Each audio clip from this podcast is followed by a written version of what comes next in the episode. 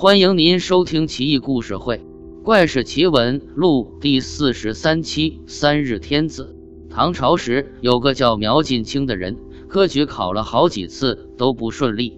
这一年，他做了很大的努力，结果还是失败了。那是一个春色明媚、阳光和煦的日子，考上的人都在京城酒家庆贺。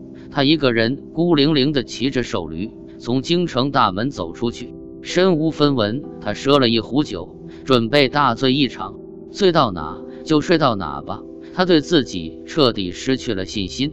不一会，他便带着极地的梦睡着了。醒来之后，他不知道自己在哪，也不知睡了多久。只见有个老大爷正坐在自己身旁，便拱手施礼，邀他与自己叙谈叙谈。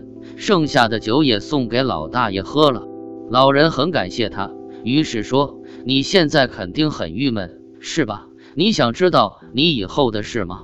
晋清说：“大爷，你别拿我寻开心，你要真逗我，你给狠我说说，我啥时能考上？我参加科举考试已有好多年了，不知有没有考中一次的份儿。你能考上？”老头又说：“还要问什么吗？我很穷。”然而，我想做一郡的长官，比这要高。连察使吗？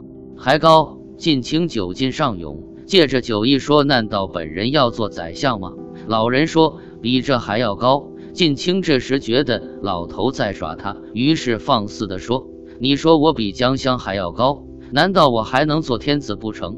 老人说：“真的天子，虽然你做不成，假的还是可以做几天的。”晋清以为老头在胡扯，便和老头拱手拜别，骑着瘦驴回家了。